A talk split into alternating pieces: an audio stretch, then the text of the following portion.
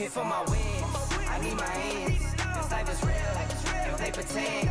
Came off the bench, I get it in, I get it in, I get it in. Came for my wins, I need my ends. This life is real, can't play pretend. Came off the bench, I get it in, I get it in, I get it in. I'm on my job, I get it done, but you should know that. Shine like a sun of 101, you should know that. I get the front and in the back, you should know that. No need to stun, it's never cap, you should know that. All I know, ten toes, never fold, bang roll, on the go, ice wall, ice wall, ice wall. Came for my wins, I need my ends. This life is real, can't play pretend. Off the bench, I get it in, I get it in, I get it in. Came for my wins, I need my ends. This life is real, pretend. Came off the bench, I get it in, I get it in, I get it in. I miss my baby, so I hit them on the FaceTime. I need it all for them, so no, I cannot waste time. Facing these oceans, feel the water on my waistline. We trust the process, and my only know it take time. You can get it. Got no worries, I'm gon' make mine. Going global, I'ma get it out the state lines. Paying taxes at a more than what you make now. Different bracket, eating off a different plate now. for my wins, I need my ends. This life is real, and play pretend. Came off the bench, I get it in, I get it in, I get it in. Came for my wins, I need my ends. This life is real, can't play pretend. Came off the bench, I get it in,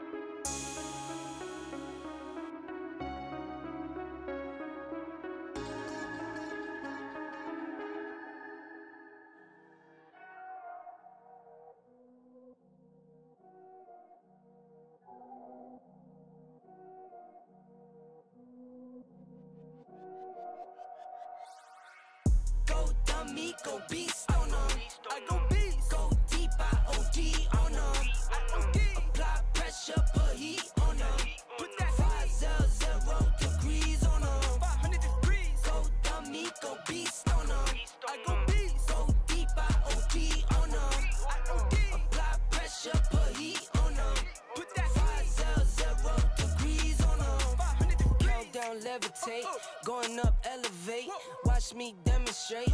On time, never late. I grind, celebrate. No pump fake, hesitate.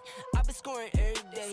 Champagne Perrier. Since 9-3, been in the box, now I'm stepping up to home. Like straight out the sandlot, now I'm plotting on the globe. I work hard, I show love, that calm and steady growing. Got this far, I go hard, let God take control. I was starving skinny, now my weight up, got no energy for haters. See you trying, see you later. See you later. I'm shooting for the stars, no oh.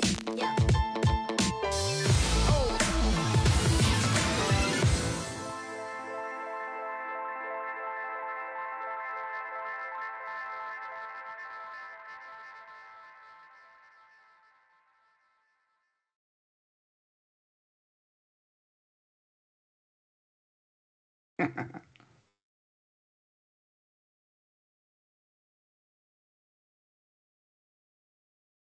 Sind wir drauf? Oh, ich glaube, wir sind drauf. Ah, ach so, ich dachte, das Intro läuft noch. Na dann, hallo liebe Kampfsportfreunde und herzlich willkommen zum Schlagwort Podcast. Das ist Sonntag, der 4. September und hinter uns liegt ein historischer UFC-Event, über den wir heute natürlich in allererster Linie sprechen wollen. Haufen Deutsche auf der Karte, Riesenstimmung in der Halle und, und, und. Und, lieber Andreas Kanutakis, wir waren gestern Abend beide im Einsatz. Ich habe das Ding kommentiert für The Zone und du hast quasi parallel dazu auch kommentiert oder moderiert vielmehr das Watch Together. Stramme sechseinhalb Stunden, Hut ab, Dicker. Ja, war, äh, war, auf jeden Fall. Aber äh, ich hatte ja gute Gesellschaft hier mit der Community. Ähm, Es Ja. waren viele Leute, die ich jetzt auch schon wieder im, äh, im Chat sehe, die ähm, ja, das Ganze mit uns gemeinsam geguckt haben. Ich freue mich ja auch, wenn die Leute dann so ein, so ein Angebot annehmen. Es gab ja auch einige Sachen, über die man dann auch mal diskutieren konnte. Sowas wie, hey, war da bei Khalid zu früh abgebrochen? Ähm, man konnte sich gemeinsam freuen, man konnte auch gemeinsam ein bisschen, ähm, ja, so ein bisschen mitfiebern, auch ein bisschen trauern. Es gab ja wirklich gestern wieder einen bunten Emotionenmix und den konnten wir hier teilen. War, war spannend. Absolut. Also ich glaube, es gibt eine Menge zu bereden. Es gibt ja so Fight Nights, wo man dann am nächsten Tag sagt, ja gut, das lohnt sich da gar nicht, eine Podcast-Folge drum zu stricken. Aber gestern, äh, also da gibt es, glaube ich, eine Menge Redebedarf, Andreas Graniotakis. So sieht's aus. Und was ihr gestern extrem gut gemacht habt, vielen, vielen Dank dafür schon mal, ist, ihr habt äh, uns Daumen hoch dagelassen, ihr habt auch ähm, ja, den Leuten erzählt, hey, schaltet ein und so weiter und so fort. Ich meine, immerhin 16.000 Abrufe hat das Ding jetzt schon. Ähm, das ist für so ein 6,5 Stunden Video einiges. Und wir freuen uns natürlich auch, wenn ihr das hier beim Podcast entsprechend machen könnt. Äh, das vorab schon mal. Wir haben natürlich alle Protagonisten, die aus unserer Sicht in irgendeiner Art und Weise interessant für euch sein könnten, angefragt. Ähm, ich sag mal so, die sind noch relativ beschäftigt, die meisten davon, aber es ist nicht ausgeschlossen, dass nicht vielleicht der ein oder andere noch reinkommt. Ja, also die meisten sind tatsächlich auf dem Rückweg gerade, im, im Reisestress sozusagen, aber äh, einen haben wir äh, haben wir sozusagen äh, in der Pipeline, der vielleicht nochmal vorbeischaut. Ist noch nicht so ganz hundertprozentig sicher. Deswegen wollen wir es noch gar nicht groß ankündigen. Und ich würde sagen, wir gehen erstmal direkt rein in die, ähm, ja, in die einzelnen Fights, in die Analyse, in die Nachbesprechung, äh, in den Recap. Wir haben natürlich heute übrigens auch noch ähm, What's in the Bag für euch ganz klar und äh, es wird die Möglichkeit geben, einen Haufen Fragen zu stellen. Da nehmen wir uns heute mal ein bisschen Zeit für. Ähm, aber erstmal würde ich sagen, lass uns mal ja vielleicht von unten nach oben die Karte durcharbeiten oder was? Ja, äh, auf jeden Fall. Hat ja direkt auch mit ähm, einer interessanten Beteiligung aus der Schweiz angefangen. Stefanie Egger hat es äh, zu tun bekommen mit der Newcomerin Eileen Perez, äh, die Fiona mit Spitznamen heißt. Und äh, ich fand das so unglaublich passend, weil sie hat mich sehr an den Shrek-Charakter erinnert. Ähm, und äh, ja, es gab auch ein, Vorsicht, schreckliches Ende aus ihrer Sicht. Äh, sie wurde nämlich gefinisht von der Schweizerin. Also schlechtes, schlechter Einstieg äh, für die Debütantin. Aber ich freue mich natürlich für Stefanie, die das sehr souverän gemacht hat, oder? Wie hast du es erlebt? Total, total souverän. Und ich äh, muss auch sagen, Hut ab vor ihr, denn sie hat ja, das ist ja nicht mal vier Wochen her, dass sie diese schräge Niederlage hatte gegen äh, Mayra Bueno Silva wo sie getappt hat, nicht getappt hat, man weiß es nicht, hat man nicht gesehen. Äh, am Ende steht es aber auf jeden Fall als Submission-Niederlage drin und sie hat sich jetzt gesagt, gut, dann springe ich da jetzt mal kurzfristig ein. auf so einer historischen Karte natürlich eine Riesennummer. Äh, es ist ja also der erste UFC-Kampf auf französischem Boden gewesen, den sie da bestritten hat. Das ist schon, äh, ist schon eine geile Sache. Also der Platz in den Geschichtsbüchern ist ihr sicher und sie hat das sehr, sehr stark gemacht. Ähm, man muss sagen, Aline Perez, die wirkte da auch ein bisschen überfordert, ehrlicherweise. Die kommt ja aus einer Promotion da daheim in Argentinien, ähm, deren Chef sozusagen, also dieser Kampfsportliga, gleichzeitig ihr Manager ist. Äh, so, und also ich, ich fand jetzt nicht, dass sie schlecht aussah, aber ähm, also man hat schon gemerkt, dass sie ursprünglich mal eine andere Gegnerin hatte, äh, nämlich äh, die, die Sarah Fern, die ja eigentlich eine Strikerin ist, dann irgendwie nicht konnte. Und Stefanie Egger ist halt einfach brutale Judoka, Judo-Spezialistin und hat die halt also bei jeder sich bietenden Gelegenheit sofort abfliegen lassen äh, und dann von oben kontrolliert. Und das war natürlich total stark. Damit ist die Perez überhaupt nicht klargekommen, denn die hat ja in ihren Kämpfen sonst eigentlich die Leute runtergenommen und, und dann so ein bisschen mit Ground and Pound. Aber die Egger runterzukriegen, das hat sich als sehr, sehr schwierig gestaltet, muss man vorsichtig sagen. Ja. Styles make fights. Äh, und da war ihr Stil der von Egger ein bisschen ähnlich und Egger kann das, was sie kann, einfach noch ein bisschen besser. So kann man so es auch sagen. Ähm, ja, viel, ja. viel besser. Ja. Genau. Äh, Übrigens, Moloch95 fragt in dem Zusammenhang, äh, ob die Frau Egger mittlerweile dir mal antwortet. Die ghostet dich ja konsequent. Ja, das stimmt ja so nicht. Wir haben ja tatsächlich schon ein Interview gemacht. Ähm, das ja. ist aber auch erschienen, soweit ich das. Also, es müsste eigentlich auch auf dem Kanal zu sehen sein. Kahn wüsste das jetzt, aber der ist im Urlaub. Ja, ähm, ich kann mich ich erinnern, ich habe es auch mal gesehen. Ja, ja, ja, das, das müsste auf dem Kanal sein, ja. Ja, ja. Tornado Kick äh, sagt, äh, hatte aber auch Glück, dass Perez zum Takedown ist, sonst hätte Perez die sicher ausgenockt. Hat schon sehr gewackelt. Hast du das so gesehen? Nee. Gab es ein paar Hände so, aber gewackelt, ja. Aber wenn wir noch im Laufe des Podcasts ein paar Mal drüber sprechen, ob die Leute dann wirklich gewackelt haben oder ob es nur so aussah oder ob es absichtlich haben so aussehen lassen, ähm, ja. habe ich aber, also ich habe es so nicht gesehen. Ähm, aber ist natürlich nicht unmöglich, dass mir das entgangen ist, hier mit Springen zwischen den Monitoren und Quatschen und auf Chat eingehen und so. Deswegen Tornado Kick, vielleicht bist du der Einzige, der das verstanden hat. Ich habe es jedenfalls nicht gesehen. Wir gratulieren Stefanie Egger Und dann ging es ja quasi Knall auf Fall weiter mit äh, Khalita gegen Christian Quinones, der ebenfalls ein UFC-Newcomer war.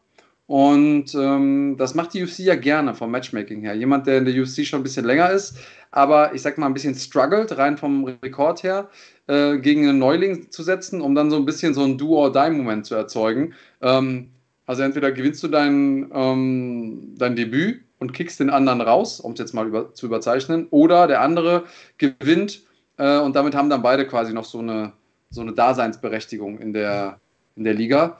Äh, zumindest mal wirkte es auf mich so. Und Khalid hat ja auch im, im, Interview letzte Woche gesagt, dass er schon das Gefühl hat, das ist so ein Do-or-Die-Moment. Ähm, na, hat er leider verpatzt, oder? Ja, also man hat das ja in den letzten beiden Kämpfen von Khalid schon, äh, war ja immer das Problem, dass er gefühlt irgendwie den, das, das Gaspedal nicht so richtig gefunden hat, ne? dass er einfach zu passiv war, zu verhalten war und ihm die Kämpfe dadurch entglitten sind. Der sah ja äh, gegen den äh, Modosov, den er davor gekämpft hat und den, äh, wen hat er davor gehabt? Hilf mir mal auf die Sprünge. Äh, den, den er davor auf jeden Fall hatte. Ähm, da, da, äh, Raoni Barcelos war das, genau. Ja, ja. Äh, da, das, da sah er ja nicht schlecht aus. Die Kämpfe hat er nicht verloren, weil er zu schwach war oder weil er denen nicht gewachsen war oder so. Äh, ich meine, das sind ja Top-Gegner. Er hat sogar einen äh, Fight of the Night-Bonus bekommen, oder? Für den er hat gegen Barcelos sogar Fight of ja. the Night-Bonus bekommen, aber eben deshalb, weil er gefühlt äh, zu langsam in die Gänge gekommen ist und ihm sozusagen zu Beginn dann schon so ein bisschen die Fälle weggeschwommen sind und er die dann hinterher nicht mehr reingeholt hat. Und ähm, ich finde, das war gegen Quinones am Anfang auch Quinones übrigens, habe ich mich belehren lassen. Da ist so ein Ding drüber über dem N. Quinones. Ähm, auch so, äh, dass er da gefühlt äh, dem zu viel Raum irgendwie gelassen hat, hatte ich, hatte ich so ein bisschen das Gefühl.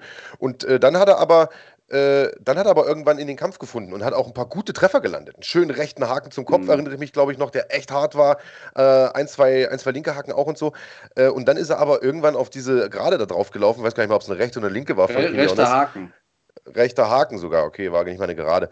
Ähm, äh, bitter, ja, ich weiß auch nicht. Ich glaube, er ist dann, ich weiß nicht, ob er dann schon wieder zu viel wollte und einfach so, der ist dann immer so geradlinig rein, weißt du, so statt äh, Winkel zu machen und dem ein bisschen den Weg abzuschneiden. Aber ey, es ist natürlich von außen auch immer leichter gesagt als getan. Der Quinones, das muss man auch mal sagen, war deutlich größer, war sehr, sehr beweglich und hat einen echt unbequemen Stil gehabt, mal mit seinen ganzen Keks, mit diesen langen Händen, die er gut genutzt hat. Also, ähm, ich fand schon, dass der sich da gut verkauft hat. Äh, und das ist natürlich super bitter für Khalid, der, ähm, der dann runtergegangen ist nach dem Ding und relativ schnell auch aus dem Kampf genommen wurde. Und jetzt ist er nun die Gretchen. Oder bevor wir jetzt darüber diskutieren, ob dieses Stoppage korrekt war oder nicht, äh, wie hast du den Kampf denn gesehen? Weil du jetzt gerade so ein bisschen ich sehe es tatsächlich ein bisschen anders. Du hast ja gesagt, Khalid hätte irgendwie Winkel schneiden müssen und so. Ähm, du hast recht, das wäre quasi das, das Textbook-Ding gewesen, das hätte er machen müssen. Jetzt hast du aber mit Kenonis jemanden, der ja selber die ganze Zeit in Bewegung ist. Das heißt, du weißt ja gar nicht, auf was soll ich einen Winkel schneiden, wenn das Ziel, wo ich eigentlich hin will, wahrscheinlich in einer halben Sekunde gar nicht mehr da steht. Kinonis hat ja sich fast die ganze Zeit bewegt. Er war keine Sekunde ähm, im Stand, sehr unorthodox. Er hat es ja selber beschrieben hier ähm, im, im, Gespräch als äh, so ein bisschen den Stil von Dominic Cruz. Und da, also worauf schneidest du da Winkel? Ja, ich, und ich finde, eigentlich hat das Khalid gut gemacht, weil wie du so jemanden bekommen kannst, ist, du musst halt reingehen. Du musst halt reingehen, im Idealfall dann, wenn er irgendwie eine Aktion macht. Ähm, weil du weißt, okay, der kann ja nicht einen Jab machen und dann mal gleichzeitig weg sein. Der kann kurz danach weg sein, aber nicht bei dem Jab. Ähm, und ich glaube, das wäre so das einzige Ding gewesen, wo ich jetzt im Nachhinein, als, also mit viel Abstand und als jemand, der es am Bildschirm gesehen hat, gesagt hätte, okay, das wäre taktisch wahrscheinlich das Ding gewesen. Ähm, in dem Moment, wo Kinonis was macht, und er hat ja auch sehr spärlich was gemacht, muss man, also ne, er hat sich viel bewegt und relativ wenig geschlagen. Und Khalid hat mal immer wieder mit, mit, mit Vorstößen versucht und hat auch da mal versucht, immer alles reinzulegen. Und ich glaube, das war so diese, dieser desperate Moment, zu sagen, okay, wenn ich will den jetzt hier ausnocken, ich will nochmal einen ordentlichen Kracher setzen, damit die UFC weiß, ich gehöre hier hin und so. Und genau dann, wenn du halt mit der Energie nach vorne gehst und wirst in dem Moment abgefangen, dann trifft dich halt so ein Ding hart. Und das war echt ein schwerer, schwerer Gegner. Aber das war, war so seine Prüfung. Jetzt mal sehen, ob das wirklich eintritt, was wir hier uns äh, ausmalen. Ob er wirklich jetzt äh, erstmal nicht in der UFC weiterkämpfen wird, äh, Khalid Taha. Ähm, ich weiß nicht, da gibt es noch keine, Da gibt es noch keine Info zu, oder? Bevor wir jetzt gleich über den Abbruch reden, werden wir gleich nochmal. Ah, ich weiß, ne? also es gibt noch keine Info zu. Äh, ich weiß ja aber, dass er definitiv seinen Vertrag mal irgendwann verlängert hat. Ich glaube sogar vor dem Morozov-Kampf. Ich will jetzt keinen mm. Blödsinn erzählen. Heißt natürlich nicht, dass die UFC kann ihn natürlich trotzdem sozusagen einseitig auflösen, ja. wenn sie das möchte. Ähm, aber ähm, vielleicht geben sie ihm ja noch eine Chance. Also mhm. äh, ich würde es ihm auf jeden Fall wünschen. Lass uns mal über den äh, Abbruch sprechen, weil äh, das hat äh, damals, also zumindest letzte Nacht auf Twitter für eine Menge, äh, für eine Menge Diskussionen gesorgt, beziehungsweise für eine, gar nicht mal so viele Diskussionen, eigentlich für einen Aufschrei, weil alle derselben Meinung waren und gesagt haben, nee, äh, also das war ja viel zu früh abgebrochen. Und der Meinung war ich ehrlicherweise auch, als es live passiert ist und auch beim ersten Replay. Das zweite Replay kam dann aber so aus einer anderen Perspektive, die nämlich aus der auch der Ref kam. Und da konnte ich sogar ein bisschen nachvollziehen. Also ich finde es nach wie vor zu früh abgebrochen, aber ich kann verstehen, dass der Ref reingeht, weil Khalid runtergeht, Augen zu hat und sich kurz wegdreht und so, so eintörtelt. Also er dreht sich nicht zum Gegner hin und deckt sich, sondern er dreht sich vom Gegner weg und deckt sich. Und äh, ich weiß, dass die Refs da in ihren, in ihren Schulungen also explizit bei solchen Situationen darauf angehalten sind, dazwischen zu gehen, weil das ist kein intelligentes Verteidigen, das ist ein Wegdrehen, das ist quasi ein Signal, ich möchte nicht mehr kämpfen und äh, deswegen Abbruch. Äh, wie hast du es gesehen? Ja, ich muss ja sagen, ich habe relativ früh gesagt, der ist gerechtfertigter Abbruch. Ich, ich fand es schon beim, also nicht beim ersten Mal sehen, beim ersten Mal sehen habe ich gesagt, oh, das ging aber schnell. Beim ersten Replay habe ich gesagt, yo, also weil die folgenden drei Dinger waren auch also die Dinger am Boden waren auch wirklich Volltreffer. Die waren zwar nicht hart, waren keine K.O.-Schläge einzelne, aber Volltreffer. Und ähm, ja, keine intelligente Verteidigung im Sinne von, der hat jetzt, war jetzt nicht in der Bewegung, sondern er hat sich schon weggedreht, falls das die Verteidigung ist, okay. Ähm, hat er sich jetzt weggedreht, weil er gesagt hat, bitte, bitte schlag mich nicht, auf gar keinen Fall. Also, ne, der hatte mit Sicherheit, der war gerade, aber glaube ich, ähm, eher auf dem Instinkt unterwegs und nicht äh, im logischen Bereich des Gehirns. Und deswegen muss ich schweren Herzens sagen, ich glaube, der Abbruch war gerechtfertigt, auch wenn ich glaube, dass Khalid alle Möglichkeiten gehabt hätte, den Kampf zu gewinnen, kämpferisch. Ähm, ja. Und wahrscheinlich auch nochmal hochgekommen wäre. Das ist der Punkt. Also äh, darauf ja. wollte ich eigentlich nochmal hinaus, ja. oder, äh, weil Abbruch korrekt, so was jetzt, wenn man jetzt das, das Regelbuch sich mal nimmt, aber wenn jetzt der Ref, und manchmal drücken die ein Auge zu, hat man ja schon ein paar Mal gesehen, dem einfach noch diese zwei, drei Schläge, weil hier steht jetzt, oh, der hätte jetzt noch drei cleane Treffer bekommen, wäre auch, hätte auch nichts gebracht. Vielleicht, ich glaube aber ehrlich gesagt, der wäre nochmal hochgekommen, weil der war ja schon wieder da. Der hat sich nur, wie du sagst, vollkommen richtig, sehe ich genauso, aus Instinkt irgendwie weggedreht und die nächste Aktion wäre hundertprozentig gewesen, ich stehe jetzt auf, weißt du? Aber ja. dazu kam es ja leider nicht mehr. Ja, hätte, hätte, Klarinette. Äh, wer die Katze im Pferd, wird im Baum hochreiten. Jetzt ist es, wie es ist. Äh, Khalid, also weil hier irgendwie von Stange halten und so die Rede ist, wir halten dir auf jeden Fall die Stange, ob du jetzt äh, den nächsten Kampf in der UFC machst oder wo auch immer. Ähm, so oder so bist du ein brutaler Kämpfer. Ich äh, wünsche dir nur das Beste von der Stelle hier und ähm, hoffe, dass du ganz bald wieder auf, äh, aufs Pferd kommst und, und dann auch wieder mal zurück auf die Siegerstraße, weil das ist ja auch schon äh, so gute Kämpfe zu machen und dann aber trotzdem irgendwie mit, dem, mit der Niederlage da rauszugehen, ist ja auch echt immer. Ah, ist, äh, Kämpfen ist ja auch irgendwo ein mentaler Sport, ja. Und es wird immer, immer schwieriger, auch wenn ich Khalid für mental sehr stark halte, wird ja immer schwieriger, dann auch diese Mentalität aufrechtzuerhalten. Naja, Fatboy schreibt es hier im Prinzip ganz richtig. Der sagt, es ist halt problematisch, wenn bei einem Kampf erst nach 10, 12 direkten Schlägen ohne Gegenwehr abgebrochen wird und beim anderen Kampf gleich nach drei Schlägen. Das ist eben dieser Ermessensspielraum, den ein Referee hat. Und äh, wir haben es schon oft gesehen, dass ein Ref so lange hat laufen lassen. Herb Dean beispielsweise lässt, finde ich, immer sehr, sehr lang laufen. Da hat man schon ein paar Mal gesagt: Oh komm, Herb, Alter, kannst du mal eher abbrechen. So, willst du den Jungen hier irgendwie schwer verletzt sehen? Aber wie oft haben wir es schon erlebt, dass solche Jungs dann nochmal zurückkommen und den Kampf sogar noch gewinnen? Weißt du, so. Und äh, ich finde es gar nicht so schlecht, dass es diesen Ermessensspielraum gibt von dem Ref, aber äh, vielleicht sollte man zumindest grob irgendwie da ein paar Richtlinien vorgeben. Weißt du, dass du sagst, komm, ah. zwölf Treffer müssen es nicht sein, so. Ja, aber soll er dann jetzt mitzählen? Sagen, 1, 2, 3, 4, 5, 6, 12? Ich... Ja, also vielleicht nicht aktiv mit den Fingern, aber äh, weißt du, das ist ja, du, du nimmst es, du stehst ja daneben, du nimmst es ja wahr. Es kommt ja, glaube ich, auch nicht nur auf die Anzahl der Treffer an, sondern wie gut sitzen die, wie hart sind die geschlagen. Also ich sag mal, drei Treffer von Abus gestern, von diesem Ground and Pound, würde ich mal sagen, kannst du gleichsetzen mit 15 Treffern, äh, weißt du, ja, ja. von einem anderen Kämpfer vielleicht so. Und das spielt ja alles noch mit da rein. Deswegen ist es schon richtig, dass es diesen Ermessensspielraum gibt, aber ich bin bei Fatboy. Es ist schon doof, dass bei manchen Kämpfen halt äh, du den Kämpfer gefühlt bewusstlos schlagen musst, bis der Kampf abgebrochen wird und bei manchen ja. reichen drei Treffer und äh, das Ding ist vorbei. Aber gut, äh, ich bin bei dir. Khalid, alles Gute an dich, Mann. Du bist ein guter Typ und vor allen Dingen äh, ein sehr, sehr disziplinierter, fleißiger Sportler. Ich glaube auch nicht, selbst wenn das jetzt irgendwie erstmal das Ende sein sollte in der UC, glaube ich nicht, dass wir den da nicht mehr wiedersehen werden. Also er wäre nicht der Erste, der sich da nochmal zurückboxt und äh, ja, vielleicht kriegt so. er direkt nochmal eine Chance. Ja, und das, was Hans Dampf hier schreibt, ist genau richtig. Das ist schwer zu machen mit den Richtlinien. Das wird immer eine subjektive Entscheidung bleiben, egal was man reguliert. Und dazu kommt es, dass diese Entscheidung auch in einer Bruchteil von einer Sekunde getroffen werden muss weil du entscheidest im Prinzip hier über, nehme ich jemandem die Chance, und zwar eine richtige Karrierechance, eine eventuell existenzielle Chance für diese Person und schütze ich die Gesundheit.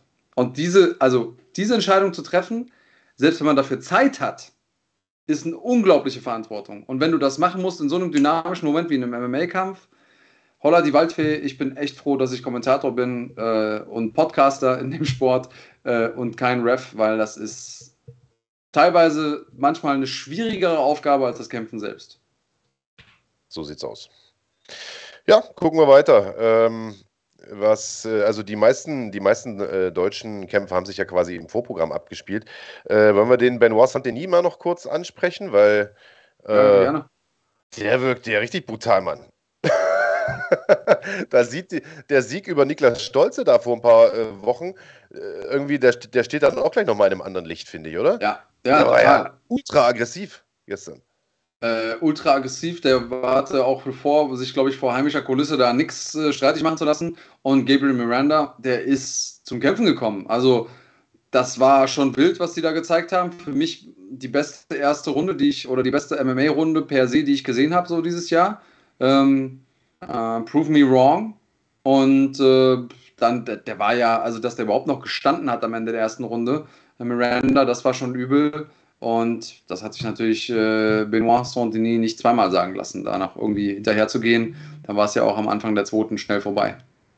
Ja, der hat da weitergemacht, wo er Ende der ersten aufhören musste, sozusagen, äh, weil, weil, das Pausensignal kam. Hat den da völlig zerstört. Also beeindruckender Typ. Ähm, Mal gucken, wie es mit dem weitergeht.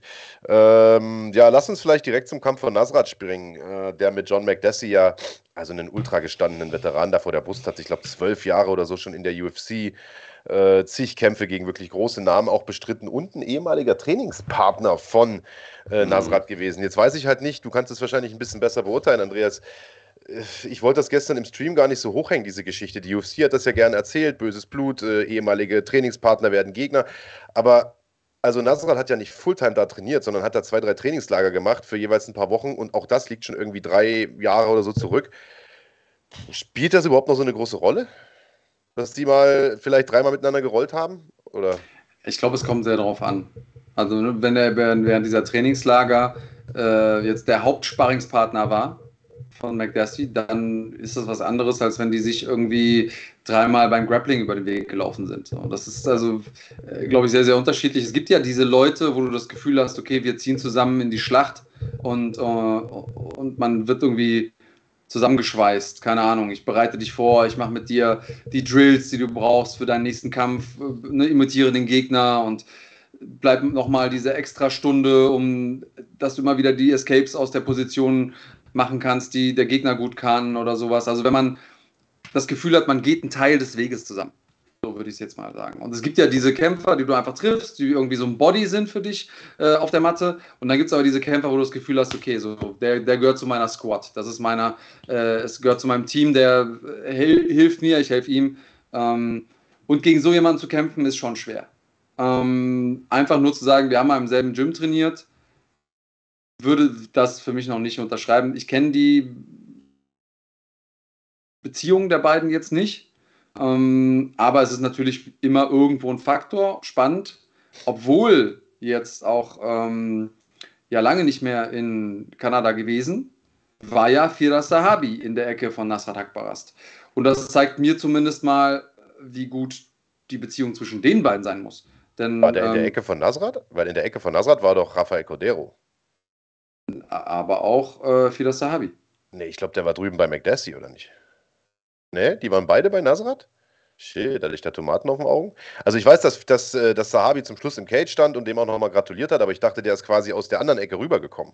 Nee. Nee? Nein, nein. Also äh, es sei denn, ich habe es jetzt, also, warte mal, es sei denn, äh, ich habe Kartoffeln auf den Augen. Ja, aber ich gehe davon, ich gehe sehr, stark davon aus, guck mal, hier ist er äh, hängen geblieben. Kartoffel. Äh, äh, wie heißen die? Sprosse? Nee, wie heißen die denn? Egal. Ja. Ähm, nein, Marc, Trieb, ein Trieb. Ähm, ja, aber ich glaube, Fira Sahabi war bei ihm in der Ecke. Guck, schreibt mal, ähm, schreibt mal hier rein, was, äh, wie ihr es gesehen habt. Andreas hat recht, ne? das kann man eigentlich immer unterschreiben. Wunderbar, Äh, sehr gut. Na gut, dann äh, nehme ich alles zurück und behaupte das äh, Gegenteil. Aber ähm, lass uns mal gar nicht drüber sprechen, wer in welcher Ecke stand, sondern lass uns mal über den Kampf sprechen, weil ich persönlich fand den Kampf äh, stark von, von Nasrat. Mhm. Ich fand, der hat den perfekten Kampf gekämpft gegen einen Veteranen wie John McDessie und ich bin fast schon ein bisschen erschrocken. Also gestern habe ich mich schon gewundert, dass die in der Halle so krass geboot haben äh, und jetzt sozusagen ähm, äh, lese ich jetzt hier im Chat auch, dass alle das irgendwie scheiße fanden. Also wie, wie fandst du es denn? Den Kampf? Ja, Ich fand den taktisch extrem gut. Also, ähm, ich finde, ähm, McDassie ist ein sehr schwer zu kämpfender Gegner, der jede, jede Chance nutzt, um Schaden zu machen. Und Nasrat hat äh, die richtige Mischung gefunden aus äh, Taktieren. Ich, ich frustriere ihn, ich lasse ihn da irgendwie ins Leere laufen und trotzdem im richtigen Moment stehen bleiben. Was mich total beeindruckt hat, ist, dass der einfach ähm, in manchen Situationen, wenn McDassie auch mal nach vorne gegangen ist, stehen geblieben ist. Und nicht einfach nach hinten ausgewichen, sondern er ist einfach stehen geblieben, hat ein, zwei Dinger mitgeschlagen und dann ist McDassie zurückgegangen. Und das war so ein, äh, so ein Momentum, das ich total geil fand, weil ähm, das einfach auch die, diese Einstellung gezeigt hat, die, er- die er hat. Ne? So, das ist mein Haus hier, obwohl du halt schon viel länger hier bist. Und ähm, ich weiß nicht, fand es nicht, vielleicht hätte ich es langweilig gefunden, wenn ich Nasrat nicht kennen würde. Sind viele, ähm, ja, viele Konjunktive dabei, aber ja, also ich fand, Also- den, ich fand den Kampf geil. Ich fand den Kampf auch nicht so langweilig. Also klar, ich meine, es war jetzt keine Ballerei in der Telefonzelle, aber ich habe es genauso gesehen wie du. Und äh, ich glaube, Elias hat gestern gesagt, äh, Nasser hat gekämpft wie so ein Matador. Der hat durch seine Rückwärts, also er hat sich ja viel rückwärts bewegt und hat dadurch den McDessie immer gezogen und hat ihn entweder ins Leere laufen lassen und dann abgekontert oder hat das mal, was du gerade gesagt hast, ist einfach mal stehen geblieben und hat eine Mhm. Hand stehen lassen und hat ihn voll drauflaufen lassen. Und das hat immer wieder funktioniert. Das fand ich super clever. Also ich fand das Mhm. total interessant. Aber äh, gut, die Geschmäcker sind wahrscheinlich manchmal ähm, verschieden. Jetzt bin ich mal gespannt, wie es mit äh, Nasrat weitergeht, der ja zuletzt mit Bobby Green und Dan Hooker wirklich zwei Leute aus den äh, also aus der, aus der oberen Region der Rangliste vorgesetzt bekommen hatte, da äh, allerdings auch zweimal recht deutlich verloren hat. Jetzt hat er einen guten Sieg geholt gegen einen absolut gestandenen Veteran, vielleicht der größte Sieg seiner Karriere bisher. Ähm, wie geht's weiter für den? Ich glaube, die UFC wird ihm weiterhin nur die Killer füttern. Also ich glaube, der wird es nach wie vor nicht, der wird es nicht leicht haben, was ja, was ja gut ist, was, ne, was, was ein guter, ähm, gutes Zeichen ist für den. Ähm, ich weiß nicht mal, vielleicht so ein, so ein Chris Curtis oder sowas, jemand aus den unteren Top 15, ähm, fände ich geil. Vielleicht muss er da nochmal was, was anderes vorher machen, keine Ahnung. Aber also es scheint ja so, als hätten sie definitiv Nasrat auf der, auf der Liste der Kämpfer, die ja, das Potenzial dazu haben. Sonst hätte der ja nicht die, die Namen gekämpft, die er gekämpft hat und hat jetzt auch einige von denen besieg, äh, besiegt. Was ich echt komisch fand, war, dass dieser Kampf ja ursprünglich mal auf der Maincard stand und am Mhm. Kampftag, also Samstag gestern, also entweder Freitagnacht oder, oder gestern Morgen, haben die das in die Prelims äh, gezogen und haben dafür äh, diesen Alessio Di Chirico gegen äh, Roman äh, Kopilov-Kampf da hochgepackt. Wo man sagen muss, also der eine hat die letzten zwei verloren, der andere irgendwie vier der letzten fünf. Warum zieht man das hoch und, und Nasrat runter? Hat das was mit den TV-Sendern zu tun, wo, wo die Prelims laufen, dass die da irgendwie ein besseres Matchup? Aber das kann ich mir irgendwie auch nicht vorstellen, dass sie dann sagen, wir wollen den Nasrat Hakparas sehen. Weißt du, in den USA, sage ich, weiß meine ich jetzt. Nee, aber vielleicht in Italien. Vielleicht, äh, vielleicht ist es ja so, dass die, äh, weil die haben ja damit zwei Italiener auf der, äh, auf der Maincard. Hm. Und vielleicht haben sie irgendwelche TV-Rechte in Italien, Ja, macht Sinn. Äh, weil da gab es ja auch vom, von der Übertragung her einen großen eine große Konzentration auf die italienischen Fans. Beim Einlauf wurden die häufiger eingeblendet und so.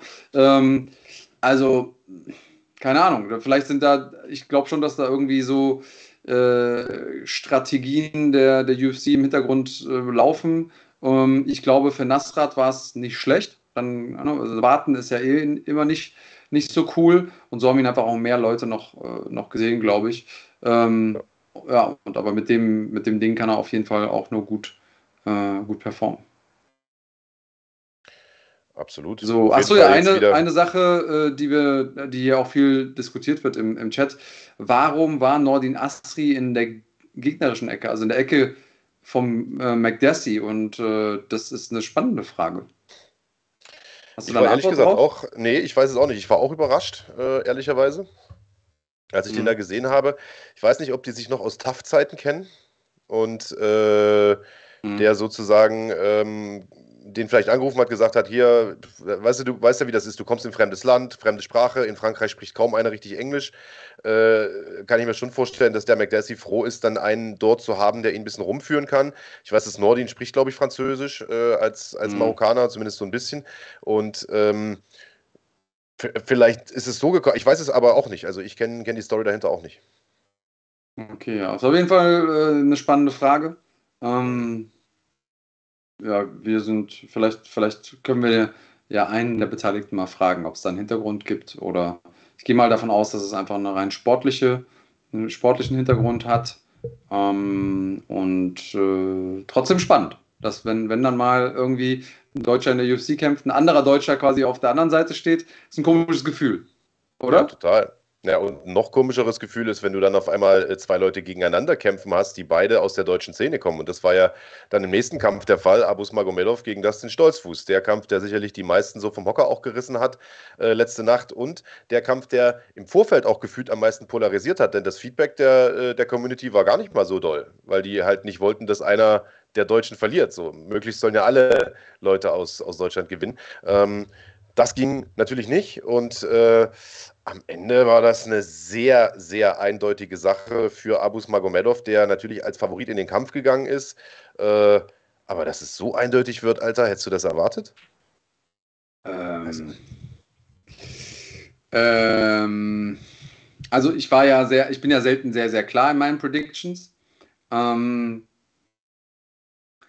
aber mir war es ehrlich gesagt nicht klar, aber ich hatte schon erwartet, dass Abus dominant gewinnt. So. Und ich hätte auch damit gerechnet, dass er das vorzeitig macht. Habe ich damit gerechnet, dass er das in 19 Sekunden macht? Mit der quasi ersten Aktion des Kampfes? Nein. Naja, ja, 19 Sekunden und, und halt auch nicht irgendwie, sagen wir mal, irgendein Haken, der gut getroffen hat oder so, sondern einfach mal ein, ein Frontkick zum Gesicht mit diesen drei Meter langen Gliedmaßen und Ground and Pound aus der Hölle und zwischendurch noch im Fallen ein perfekt platzierter Aufwärtshaken zum Kopf. Also unter, unter der Achsel durch, perfekt ans Kinn getroffen. Also wenn ihr euch die, wenn ihr euch das Replay anguckt von dem Ding, diese Hand-Augen-Koordination, dieses Timing, Wahnsinn. Also es ist einfach nur Kunst. Also das ist der MMA, das ist der A-Teil. also das, das, ist wirklich Kunst gewesen, muss man, muss man so sagen. Ähm, so leid es mir tut für Dustin, weil Dustin ein mega feiner Kerl ist, ähm, so sehr muss man sagen, irgendjemand hat sie geschrieben, der Hype ist real ähm, und der, der Hype ist auch real. Also ich, und da kann man mir nichts nachsagen. Ich betone es, seitdem es diese Sendung gibt, äh, dass für mich Abus der beste, beste Kämpfer in Deutschland ist ähm, und für mich lange Zeit auch der beste Kämpfer außerhalb der UFC war in, in Europa. Ich bin mal gespannt, wie weit das jetzt bringen wird, so oder so, um es mal, mal vorsichtig oder um es mal ähm, äh, sozusagen, ich, ich hoffe, dass er jetzt die entsprechenden Gegner bekommt und ähm, dass er dann entsprechend auch performen kann. Und dass die Ausrutscher, die er außerhalb der UFC hatte, hatte, auch einfach gute Lehren waren für ihn, alle und jeden immer ernst zu nehmen. Und dann kann der vielleicht der äh, Hamzat Chimaev aus Deutschland werden. Total. Also ich sag mal so, er hat ja jetzt einen Dustin Stolzfuß geschlagen, der selbst ja sehr, sehr gute Gegner vorgesetzt bekommen hat, mhm. direkt von Beginn an mit Karl Daukes, Rodolfo Vieira, Jared Merschardt und so weiter. Das heißt, diese Riege müsste ja jetzt eigentlich erstmal gesetzt sein für, für einen Abus, also die, die Jared Merschards dieser Welt. Mhm. Und wenn er so einen weghaut, dann ist er ja ruckzuck schon mal in den Top 15, kratzt vielleicht an den Top 10 äh, irgendwie so im nächsten Jahr. Also das ist du durchaus möglich. Also ich glaube, was ich, was ich damit sagen will, ist, ich glaube, der Weg für ihn an die Spitze, der ist sehr, sehr kurz, wenn er weiterhin so performt, wie er das gestern getan hat. Und der hat natürlich auch alles richtig gemacht, hinterher ein Interview auf Englisch gegeben, in sehr, sehr gutem Englisch sogar, in seiner ich sag mal, in Deutschland kennen wir die Art von ihm ja schon, dieses stoische, ruhige und dadurch aber auch unfreiwillig manchmal ein bisschen komische, so, weißt du, äh, so knochentrockener Humor, den hat er ja irgendwie. Ähm, ich glaube, dass das gut ankommt und ich sag mal, spätestens seit Rabib sind die da ja in, den, äh, in der UFC eh so ein bisschen auch äh, offener für, für die Kämpfer aus Osteuropa und ich glaube schon, äh, dass, dass ein Abus, wenn er, wenn er noch zwei, drei solche Siege holt, die richtig großen Kämpfe bekommen kann, Mann. Das sehe ich genauso. Also zwei, drei Kämpfe, dann ist er irgendwo in der Top Ten, denke ich, ähm, wenn er die Leute vorgesetzt bekommt, die seinem Hype gerecht werden. Und von da aus ist eh alles möglich. Muss er nur weiter gewinnen. Ja, und also ich habe das ja, als wir den Kampf gesprochen haben, schon mal gesagt, dass mir irgendwie einer aus dem Umfeld von Abus mal gesagt hatte, ist der talentierteste Kämpfer, den er je gesehen hat. Äh, aber der ist eben hier manchmal nicht so ganz da. Der, der nimmt das manchmal auf die leichte Schulter oder, oder, oder unterschätzt vielleicht auch mal einen Gegner. Und so sind dann solche Sachen wie, wie gegen den Taylor bei der PFL im Finale zustande gekommen oder, oder vielleicht äh, gegen Rafael Mox damals die Niederlage. Gestern, finde ich, haben wir das absolute Gegenteil davon gesehen. Der war 100% on point. Man hat ihm das, finde ich, auch schon im Gesicht angesehen. Ich meine, der ist ja immer sehr, sehr gelassen, aber der wirkte, finde ich, extrem entschlossen. Und er ist halt reingegangen und hat sich wahrscheinlich gedacht, ich, ich scheiß auf Abtasten, Alter. Ich knall da sofort rein, ich brauche hier einen spektakulären Sieg und hat den geholt. Also, ich will sagen, ein Abus, der nicht nur körperlich in Topform ist, sondern mental so drauf ist wie gestern. Sky's the limit. Mhm. Sehr gut. Ja, und was sehr, ist mit Dustin? Weil hier relativ, relativ viel Hate ja. äh, für Dustin reinkommt. Das finde ich ein bisschen scheiße, ehrlich gesagt, weil ich finde schon, dass der ein UFC-Kaliber ist. Ist er auf jeden Fall. Die Frage ist, ob es jetzt aus Sicht der UFC reicht, um da weiterzumachen. Ich meine, er kommt gerade aus seinem Sieg, hat jetzt wirklich eine harte, harte Niederlage ähm, einstecken müssen. Ich weiß nicht, ob das jetzt bedeutet, dass er automatisch nicht mehr, ähm, nicht, mehr nicht mitspielen darf. Hm. Das weiß ich leider nicht lassen wir uns mal überraschen. Also ich drücke natürlich auch das in die Daumen, dass es das für ihn jetzt nicht gewesen ist. Ähm, man muss dazu sagen, dass er diesen Kampf überhaupt angenommen äh, hat, nötigt mir eine Menge Respekt ab. Ich glaube, dass viele Leute das nicht getan hätten, äh, denn äh, Abus ist da ja schon so ein gewisser Ruf vorausgeeilt. Ähm, ja, und auf der anderen Seite natürlich alles richtig gemacht von Abus, der vielleicht ja wirklich der erste Champion aus der deutschen Szene äh, sein wird. Das wäre natürlich ein Riesending für Deutschland. Die Bild hat diesen Sieg ja jetzt schon aufgegriffen, groß äh, eine Story zugemacht. Ähm, und er selbst hat ja gesagt, zwei Jahre oder nach zwei Jahren ab seinem Debüt will er Champion sein.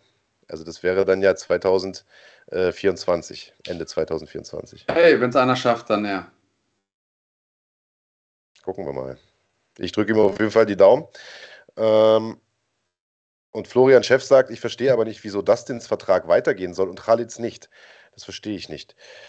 Ja, das ist, äh, also, das entscheidet ja am Ende die UFC, sag ich mal, beziehungsweise die Matchmaker. Da kommt es auch immer darauf an, wie dicht besetzt ist die Gewichtsklasse gerade, äh, wo braucht man noch Kämpfer, wer ist auch der Manager. Man hat ja immer so ein bisschen das Gefühl, dass der Ali Abdelaziz, wo der Khalitar unter Vertrag ist, einen doch recht guten Draht hat äh, zur UFC und so weiter und die Kämpfer da vielleicht doch nochmal eine zweite Chance.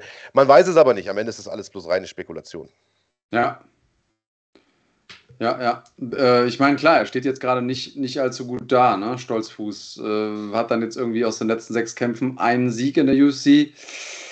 Das ist schon nicht viel, um nicht zu sagen wenig. Und jetzt die Frage, ist das, ist das zu wenig, als dass die UFC sagen würde, okay, du kannst hier weiter mitspielen. Das ist die große Frage. Lassen wir uns mal überraschen. Es war ja generell eine mittelgewichtslastige Card gestern. Also da ist viel ja. passiert an der Spitze der Gewichtsklasse. Kommen wir sicherlich gleich auch nochmal drauf.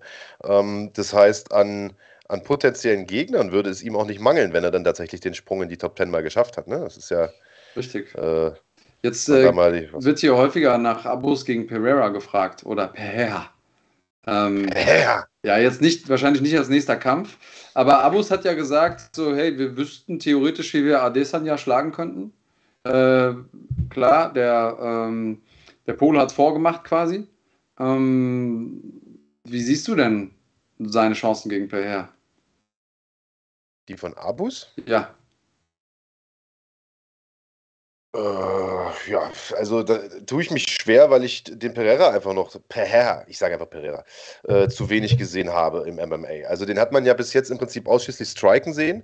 Da ist er natürlich eine Macht, das ist ja kein Geheimnis. Also der hat da einfach extreme Power, ist sehr lang und so äh, für die Gewichtsklasse, ist auch stark, war ja Halbschwergewichtschampion auch bei Glory und sowas. Aber ich weiß nicht, wie gut der ringen kann. Oder wie schlecht. So. Und mhm. äh, was wir definitiv wissen, ist, dass Abus sehr, sehr gut ringen kann.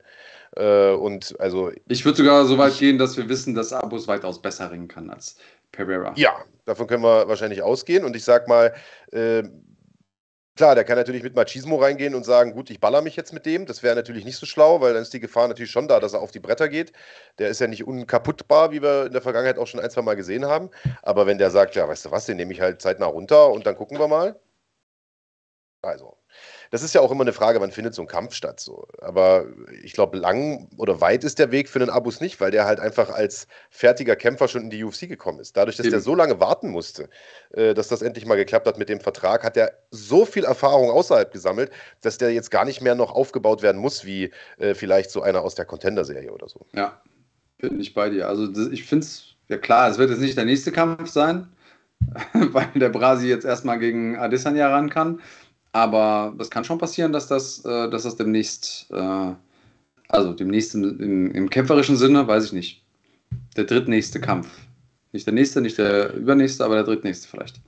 Ja, also ich glaube eher, dass da, was ich interessant finde, wären mal so Kaliber wie der Joaquin Buckley beispielsweise. Der Gute hat jetzt verloren oder der Nas Nasruddin Imavov, der den ja geschlagen hat gestern. Sowas wäre, glaube ich, ein nächster guter Step. Oder wie gesagt, die gerade angesprochenen äh, Jared Mershaw, Rodolfo Vieira, also so, ich sag mal, die Top 15 ja. Riege, so würde ich es jetzt mal ja. nennen. Oder, oder untere Top 10. Könnte ich mir gut vorstellen. Und ich sag mal, wenn er die genauso eindrucksvoll weghaut, du siehst ja, wie schnell der Weg nach oben geht, hast du bei Pereira ja gesehen oder bei Jiri Puchatzka. Ja. ja. ja, ja, in den schwereren Gewichtsklassen ist es auf jeden Fall leichter. So rum. Ja. Talent, Talentdichte so und so. Ähm, ja, und glaubst du ihm das, was er gesagt hat über, über den Champion, dass er wüsste, wie, wie man den knackt? Hat er das denn gesagt? So habe ich ihn zumindest mal zitiert gesehen. Ob, also ich habe es nicht selber gehört aus seinem Mund. Aber ich, also ich nämlich auch nicht. Und äh, ja. Susanne hatte das vorhin äh, im Vorgespräch hier vor dem Podcast irgendwie äh, auch erwähnt, dass er wohl Alessandra gefordert hätte, so indirekt. Und da, also in der Pressekonferenz oder im Cage? Hm. Weil die Pressekonferenz habe ich mir noch nicht angeguckt, die habe ich noch nicht gesehen. Äh, Im Cage hat er es auf jeden Fall nicht gesagt, weil da war die. Hm. Bitte? Ah, ah ich höre gerade. Hat, er hat es ja. wohl in der Pressekonferenz tatsächlich gesagt, weil äh, im, äh, im äh, Cage hat er gesagt, ähm, so auf die Frage hin, was, was kommt jetzt für dich als nächstes, hat er sich da relativ ausweichend geäußert. Er hat gesagt, ja, ich warte jetzt erstmal ab und gucke, was kommt. Aber mhm. gut, wenn er das in der PK natürlich gesagt hat, dann äh, alles richtig gemacht, würde ich mal sagen. Auf jeden Fall, ja. Ja, und äh, kurzer Update nochmal zu, zu Dustin. Der hat wohl vor diesem Kampf gerade einen neuen Vertrag unterschrieben. Das heißt, äh, Ende Juli unterschrieben, das war der erste Kampf im, im Contract. Es wäre jetzt schon außergewöhnlich, wenn er denn nach dem ersten, ersten Kampf im Contract dann rausfliegt, aber nicht unmöglich, sagen wir mal so. Naja, also ich meine, weil ja vorhin die Frage auch kam, warum soll Khalid rausfliegen und das denn nicht? Also erstens mal soll gar keiner rausfliegen. Wir hoffen, dass alle drin bleiben. Äh, mhm. Nur bei, bei Khalid wäre jetzt der Fall, dass der drei Niederlagen in Folge hat, was sagt man so häufig dann bedeutet, man muss erstmal gehen, äh, während bei Dustin ja ein Sieg zumindest dazwischen war. Ne? Ja, ja. Sagen so. Aber wir haben ja auch gesehen bei, wie heißt er hier, der, der immer grinst, Sam Alvey, der hat irgendwie Sam acht Niederlagen in Folge oder so und hat immer noch gekämpft. So. Also das, ja, man weiß es nicht so. Das hängt von vielen, vielen Faktoren ab und wir hoffen mal, dass beide äh, in der UFC bleiben. Ja, ja. Genau, schauen wir mal. Äh, ja, schauen wir mal. Hoffen wir nur auf das Beste. Was, äh, was ging sonst noch ab? Äh, Jano Ahrens, würde ich sagen, war. Also Charles Jourdain gegen Nathaniel Wood war ein fantastischer Kampf, wie ich finde. Äh, ich glaube, das war der Kampf, wo ähm, ein Judge auch eine 10-10-Runde gegeben hat, wo ich irgendwie komplett äh, irritiert war. Es gab ja eine 29-29-Wertung. Das geht nur mit einer 10-10-Runde. Das war ein bisschen merkwürdig. Ähm, aber Danach ging es dann auch direkt weiter. Wir hatten nicht viel Zeit, uns zu wundern. Äh, Majority Decision Win für äh, William Gommis gegen Jano Aarons. Wie hast du den Kampf gesehen, mein Freund? Ja. Äh, der Ehrenskampf war auch der mit der 29. Ah, ah so rum war das, ja, ja genau. Genau, ah, also da war ich, so, ja. war ich total überrascht, weil äh, also für mich hatte Jano den Kampf relativ eindeutig verloren, dass dann ein Judge das Ding ähm, oder was heißt relativ eindeutig? Also doch, er hat ihn relativ eindeutig verloren, zumindest auf den ersten Blick, denn er wurde ja sehr, sehr viel, ähm, es gab sehr, der Gomez hatte sehr, sehr viel Kontrollzeit am Boden, hat, hat Jano halt immer wieder runtergenommen und dort so festgepinnt, hat aber selber ehrlicherweise auch gar nicht so viel gemacht. Ne? Es hat so ein bisschen erinnert an ähm, den Kampf von Jano gegen Mert bei NFC, weißt du, wo er halt auch immer wieder runtergenommen wurde und, und irgendwie total frustriert dann nicht wieder hochkam, aber auch nicht wirklich viel Schaden genommen hat. So. Und ähm, in diesen kurzen Passagen, die es im Stand gab, hat Jano aber ein, zwei Mal gut getroffen. Und wahrscheinlich hat dieser eine Judge einfach gesagt, gut, äh, Takedown schön und gut, aber wenn du nichts draus machst, dann ist mir das nicht so viel wert wie zwei, drei knackige Hände im Stand. Was ein Argument ist, was ich durchaus nachvollziehen kann. Ja, ja, ja, auf jeden Fall. Ich denke, dass das der Gedankengang ist. Ähm, und er hat sich wahrscheinlich auch gedacht, ja, ich kann dem Ehrens jetzt nicht die Runde zusprechen, weil ja. wenn jemand vier Minuten auf dem Rücken liegt, ist doof will ihm jetzt auch nicht sagen, du hast die Runde verloren, nachdem du jemanden so hart getroffen hast und effektives Striking ja ein großes Wertungskriterium ist. Also ich kann es schon irgendwo nachvollziehen. Es ist ähm, sehr, sehr ungewöhnlich, sagen wir mal so. Ähm, ja, ich, ich muss sagen, er hatte auch einen sehr, sehr schweren Gegner zu kämpfen. Zwei Wochen Vorbereitung nur. Und man hat ja auch körperlich gesehen, er war nicht so austrainiert. Ähm, ja, ich muss sagen, das ist, äh, das ist ein guter, gutes Debüt gewesen für Jano Ehrens, finde ich. Ja, also ich denke auch, ich meine, äh, wir sagen das ja immer wieder, diese Short-Notice-Dinger, die musst du halt auch einfach annehmen, äh, wenn du ein junger Kämpfer bist, weil dann hast du erstmal den Fuß in der Tür. Dann kriegst du deine drei, vier Kämpfe Vertrag und selbst wenn du das Debütding halt verlierst, Short-Notice, das wird ja auch keiner groß übel nehmen. Äh, und beim nächsten Mal hast du halt ein volles Trainingslager und greifst nochmal neu an. Und ich glaube, das wird ein Jano auch machen, zumal wir ja gesehen haben, dass der aus dieser Niederlage gegen Mert extrem verbessert zurückgekommen ist. So. Ja, ja. Ähm, jetzt hat er nicht groß Zeit gehabt zu trainieren. Sein letzter Kampf lag vier Wochen zurück. Dazwischen war ein Urlaub und so weiter und so fort. Äh, das heißt, er war jetzt nicht in Topform. Ich glaube, wenn der beim nächsten Mal nochmal angreift und kriegt vielleicht auch stilistisch vielleicht ein etwas zu ihm besser passendes Matchup, ich glaube, dann kann der auch nochmal glänzen. Und äh, also ich, ich fand es auch okay. Zumal man ja sagen muss, dass äh, der fast noch für das Comeback des Abends gesorgt äh, hätte, als er da in der letzten Runde diesen Triangle da dran knallt. Und der sah super tight aus. Ja, hätte am Kopf ziehen müssen, hätte sich an das Bein festhalten müssen. Und später, als er aufgestanden ist, hätte er noch ein bisschen weg, wegzirkeln können. Aber der war der Kopf halt schon halb raus. Ähm, aber, ey, wer hätte das Jano vor einem halben Jahr zugetraut, dass überhaupt diese Triangle in seinem Repertoire ist? Und äh, ja. jetzt am Ende des Tages hat er das einfach in der UFC ähm, angewendet und zwar nicht dadurch gewonnen, aber ich muss sagen, ich finde, das hat er echt gut gemacht. Ja, also wie gesagt, da braucht man sich nicht für schämen. Ich finde es absolut okay, äh, sich da so zu präsentieren mit dieser kurzen Vorbereitungszeit quasi aus dem Urlaub ins, äh, in die Fight Week, wenn man ja so will. Mhm. Äh, von daher, also äh, ja, alles, alles gut. Ja, ja. ja. Hat ja jetzt noch drei Kämpfe und ich glaube, ich glaube, Jano ist einer, der mit seinen Aufgaben auch wächst. Da bin ich mir relativ sicher. Weißt Total. du, der sich an das Niveau dann anpasst, da wo er jetzt hinkommt. Und ich glaube, mhm. dass der noch lange nicht äh, sein komplettes Potenzial ausgeschöpft hat.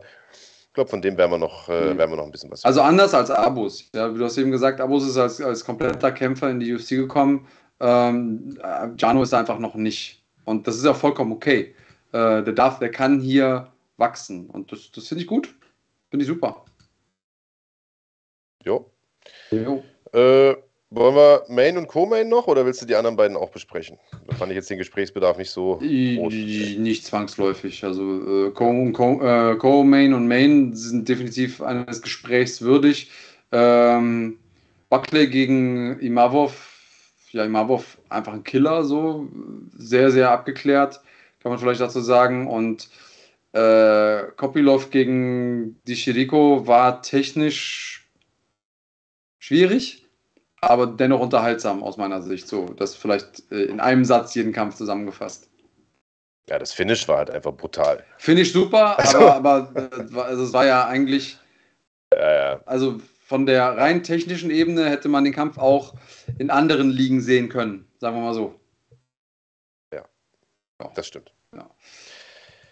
Ja, es gibt eben Niveauunterschiede auch in der UFC und die sind äh, vor allen Dingen im Koop-Kampf total deutlich geworden, muss man sagen. Robert Whittaker gegen Marvin Vittori, die ähm, ja beide in so einer blöden Situation ähm, sich befinden, weil sie eben beide schon zweimal gegen Adesanya verloren haben und dementsprechend eigentlich relativ weit weg sind von noch einem Titelkampf, so nach dem Motto. Aber äh, was willst du machen, wenn einer halt immer weiter gewinnt? Irgendwann musst du ihm auch einen dritten zur Not geben. Und genau das wird sich wahrscheinlich auch Robert Whittaker gedacht haben. Und der hat den Vittori ja gestern also vermobbt nach Strich und Faden. Also am Anfang ging es ja noch, da war es ein bisschen ausgeglichen, weil beide sich eher so ein bisschen abgetastet haben. Aber sobald der Whittaker seinen Rhythmus hatte, seine Distanz gefunden hatte, also gefühlt hat Vittori nicht eine Hand getroffen und Whittaker hat den mit dem kompletten Arsenal, was er hatte, auseinandergenommen. Ja, ich habe es ja vorher auch irgendwie so gesagt. Ähm, Whittaker ist so ein Allrounder und dasselbe kannst du eigentlich für Vittori sagen, nur dass Whittaker überall ein kleines bisschen besser ist und mehr Fight-IQ hat. Ähm, ja, und das letzten Endes ist das, wie der Kampf ausgegangen ist. Ähm, auch da gibt es bestimmt Leute, die sagen, oh, der Kampf war jetzt aber irgendwie langweilig. Fand ich gar nicht. Ich fand Whittaker hat das großartig gemacht. Ähm, ja für mich ist Whittaker einfach äh, der beste Kämpfer im Mittelgewicht. Kommt nur am Adesanya nicht vorbei. also, Adesanya ist ein Kryptonit und trotzdem ist für mich Whittaker der beste Kämpfer im Mittelgewicht, so bescheuert sich das anhört. Ja gut, wer gewinnt, hat recht, ne? Also von daher. Äh, ja, ja, ja, also Skill. Aber ich bin schon bei dir. Also wenn man jetzt. Ja. Ist er der bessere Kämpfer. Ja, ja, das stimmt schon. Das stimmt schon. Aber Styles make fights, ne? Der Spruch gibt es äh, tatsächlich nicht, nicht umsonst. Aber also, ich war einerseits total erstaunt, dass es so einseitig wird. Also, ich hätte gedacht, dass Vittori da schon ein bisschen mehr mithält, der sich ja äh, in den letzten Jahren im Stand doch ein bisschen weiterentwickelt hat. Natürlich nicht so leichtfüßig ist und so flashy wie ein Whittaker, aber äh, eher so ein Holzer ist, aber mit, mit Rafael Cordero in seiner Ecke ja eigentlich auch genau den richtigen Coach für diesen Stil hat. Äh, so dieses Brachiale nach vorn und Ballern. Ähm, aber das hat er A gestern nicht so richtig hinbekommen, einfach weil Whittaker da so zu beweglich war, zu elusive, wie die Amis sagen. Äh, und ich war erstaunt, dass der Vittori nicht mehr gerungen hat, Alter. Weil das ist doch seine, seine erste Liebe gewesen, seine erste Stärke gewesen. Die Leute am Käfig festhalten, da ein bisschen grinden und so. Warum hat er das nicht gemacht? Das verstehe ich überhaupt nicht. War das nicht Er hat es ja nicht mal versucht. Ja, ja, ja, ja, okay, das stimmt. Aber er hat es ja nicht mal versucht. Ich glaube, ein oder zwei ja. Attempts gab es mal für einen Clinch. Aber ansonsten. Also jetzt einfach mal Küchentisch psychologisch gesprochen. Ähm, hat er natürlich auch einige italienische Fans da vor Ort, ist mit der Hymne eingelaufen, hat irgendwie äh, da auch so ein bisschen wahrscheinlich den Wunsch gehabt, was zu zeigen, im Sinne von spektakulär. Irgendjemand hat hier gesagt, ist äh, Meister im Lay and Pray. Ah, hier. Äh, Vittori ist, äh, ist äh, ja, irgendjemand hat geschrieben, ist Meister im Lay and Pray. Ähm, Gernhard Reinholzen. Genau, ja. Ja, äh, ja und ich glaube, das hat er sich auch nicht getraut. Das hat sein Ego nicht zugelassen, das vor seinen, vor seinen italienischen Fans da zu machen. Ähm, wenn das, wenn du mich jetzt nach einem eventuellen Grund fragst, ich glaube, der war einfach hoffnungslos überfordert. Der, der hat einfach. Ja, gemacht, ja. Das der, der kam mir vor, wie wenn du ein Videospiel spielst und äh, du bist in der Open World unterwegs, bist auf Level 20 und triffst aber da auf einen Charakter von Level 45. Und es ist egal, was du machst, egal welche Tastenkombo du drückst, egal was, wie viel Tränke du hast, so, du kackst immer ab. Ja, was schützt deinen Kopf? Viele Leute da draußen fühlen mich jetzt. Du hast keine Ahnung, wovon ja. ich rede. Dann geh ich, und guck ich, Fußball. Ich kann es aber nachvollziehen, was du meinst. Ja, ja. Äh, also, ja, ja, doch, kann man, kann man glaube ich, so unterschreiben. Hier Thompson 222 hat auch nochmal geschrieben, äh, Vettori ist Weltmeister im Schattenboxen. Also genau das war es halt. Er hat gestern nur Luft geschlagen. Nur Luft. Ja. War dann natürlich auch irgendwann platt und äh, starker Sieg auf jeden Fall für Whittaker, der gesagt hat, ich will jetzt als nächstes um, äh, um Izzy, äh, gegen Izzy äh, nochmal kämpfen, beziehungsweise als nächstes um den Titel kämpfen, hat er gesagt. Und jetzt ist ja die Frage, ist es besser für ihn, wenn Adesanya verliert und er mit ja. Ferreira quasi einen neuen Gegner hat? Ja. Auf jeden Fall. Denke ich nämlich auch. Whittaker sollte definitiv ähm, dem Pereira, Pereira, Pereira, Pereira äh, die Daumen drücken, also dem Brasilianer ähm, die Daumen drücken, ähm, weil das von der Story her viel, viel besser ist. Wobei es dann auch wieder schwer wird zu sagen, okay, Izzy war jetzt so lange so dominant im Mittelgewicht, ähm, hat er nicht ein Instant Rematch verdient? Verliert er auch das Instant Rematch. Und, also er ist, er ist einfach in so einem Niemandsland da oben. Als, wie ich, schon, wie ich schon gesagt habe, für mich bester Kämpfer Mittelgewicht, der einfach dieses Kryptonit Adesanya hat. Ja, ist im Prinzip wie Kobe Covington. Ne? Wenn Kamaru Usman nicht wäre, wäre Covington wahrscheinlich der unantastbare Weltergewichtschampion gewesen lange Zeit. Wahrscheinlich. Ist, äh, ist natürlich blöd, wenn du der Beste deiner Generation bist, aber es eben noch einen allerbesten gibt, der noch über dir steht. Ne? ja, ist, oder, äh, einen, oder einen, der deine Nummer hat, wie die Amis sagen. Ja? Das ist, mhm. Der ist vielleicht nicht besser als du, aber der kennt halt diesen einen Cheatcode, mit dem man dich besiegen kann. Aber glaubst du, dass, und deswegen ja die Frage, glaubst du, dass Whittaker einen Pereira eher besiegt als einen Adesanya? Weil ja. Whittaker ist natürlich, ja, ja, weil der, weil, weil Pereira nicht so elusive und so beweglich ist und so unorthodox, sondern eher klassisch marschiert und aus demselben, aus demselben Grund, über den wir geredet haben vorhin, als, als wir über Abos, Abos geredet haben. Ich sehe keinen Weg auf dieser Welt, wie die Takedown-Defense von Pereira so gut sein kann, dass jemand wie Abus oder auch Whittaker da kein Kapital draus schlagen kann. Und dasselbe gilt für das Ground Game. Der ist so lange so gut gewesen im Kickboxen. Du hast es doch an Adesanya gesehen. So. Das, äh, das ist einfach ein Thema. Du kannst das nicht in zwei, drei Jahren lernen, auch wenn du ein, auch wenn ein Elite-Athlet bist. Ich glaube, und das ist zum Beispiel ein Tool, das Adesanya nicht hat. Der wird nicht hingehen können und Pereira äh, runterringen. Das, das, das, da ist der Gap einfach nicht groß genug. Aber Whittaker traue ich zu, Abus traue ich zu. Ähm, ja, das, äh, Warum grinst du so? Da war irgendwas Gemeines ist geschrieben worden. Ich muss ja, mal, ja, also muss mal den Chat alle, durch. Für, für alle, die sich, äh, die sich fragen, warum, äh, warum der Fighting-Account heute so lustig ist, äh, der Kahn, äh, die Spaßbremse ist im Urlaub. Äh, dafür betreut äh, der Michael Ortlab heute den, nicht nur den Chat, sondern vor allen Dingen auch diese ganze Live-Produktion hier. Vielen Dank an der Stelle. Und der hat geschrieben, dieses, wenn du der Beste deiner Generation bist, aber es gibt nur noch einen, der besser ist, hat er geschrieben, wie bei Andreas und Schmiede damals. ja, genau. Ist stimmt. Ist so ähnlich wie, wie Kobe und Usman oder wie Adesanya und, und Whittaker. Muss man schon in einem Atem Atemzug nennen, ja. Im, im, genau. Wobei äh, in meiner Welt ich ja mindestens einen von den beiden Kämpfen gewonnen habe. Aber das ist ein anderes Thema. Ja. So, äh, Hauptkampf. Wer hätte erwartet, dass dieser Kampf so abläuft? ja, ich muss da eine Sache zu sagen. Also, ähm, ich habe jetzt hier ja auch während des Podcasts schon ein paar Mal gesagt, ja, wie ich schon gesagt habe und wie ich mir schon gedacht habe. Und da habe ich ja auch schon vorher gesagt, dass ich habe in diesem Kampf vorher gesagt, ich glaube, das wird unglaublich langweilig. Stimmt, kann ich mich noch erinnern. Das stimmt. Und dazu stehe ich genauso wie zu den anderen Sachen, die ich gesagt habe. Ich hätte, ich hätte gedacht, ähm, Garn macht das taktisch, geht raus, lässt Tuivasa ins Leere laufen, punktet den aus.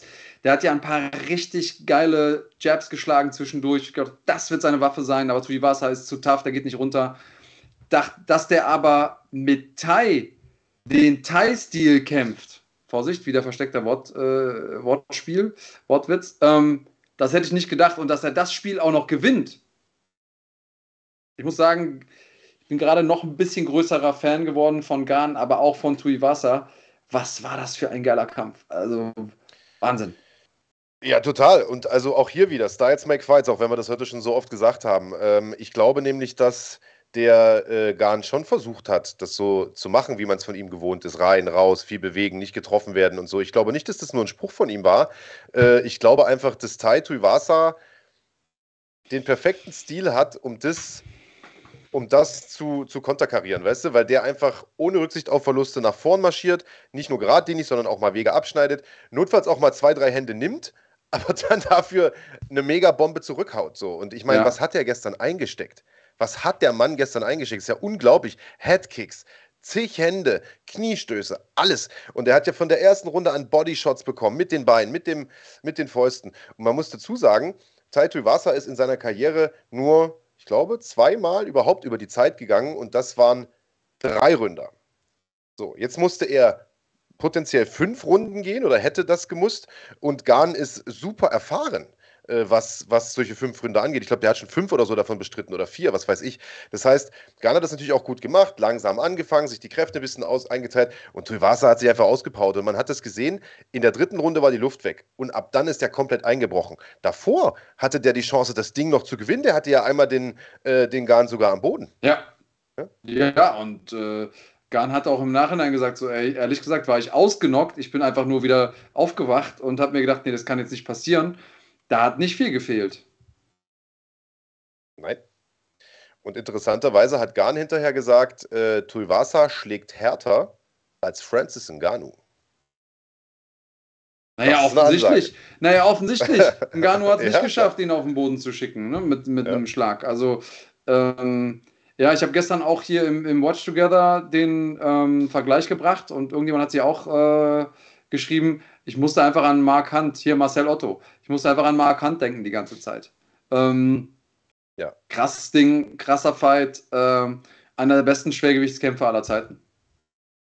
Ja, auf jeden Fall. Und also, das zeigt mal wieder, dass du im Prinzip vorher diese ganzen Cards auch nicht abschreiben darfst.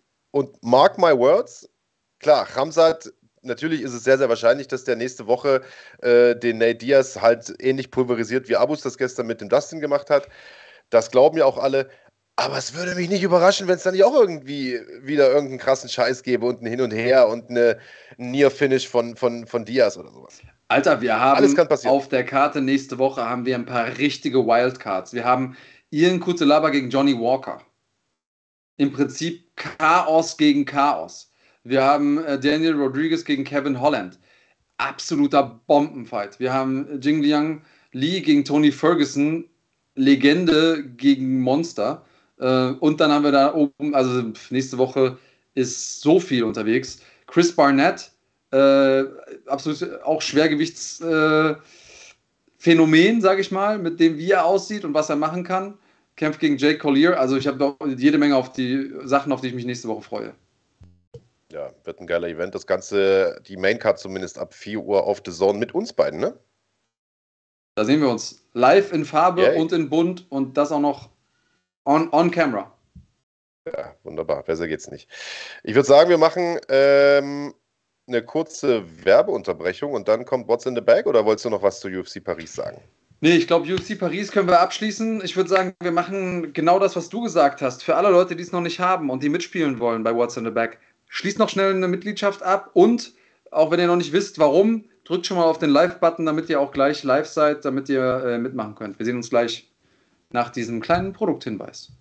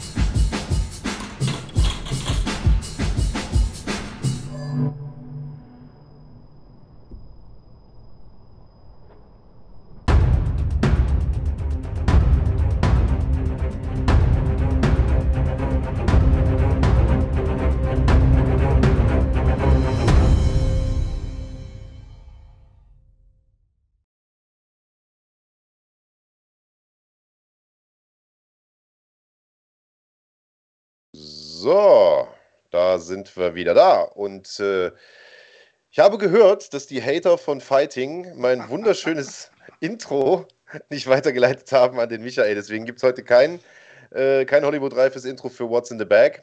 Aber es gibt äh, ja die, die Vorworte von Andreas. Digga, sobald ich 50 Euro für Fiverr habe, gibt es einen, neuen, gibt's einen neuen Trailer. Ich schwör's dir, das Ding ist so schlecht. Aber gut, andere, anderes heißt Thema. die Scheiße nicht Fiverr? Fiverr, Fiverr, Tomato, Tomato. Äh, Pereira. Pereira, Pereira, whatever. Wir sind, wer heute ist, haben wir Aussprach-Sondersonntag. Ähm, okay, also, wir sind bei What's in the Bag. Das ist unser Gewinnspiel hier.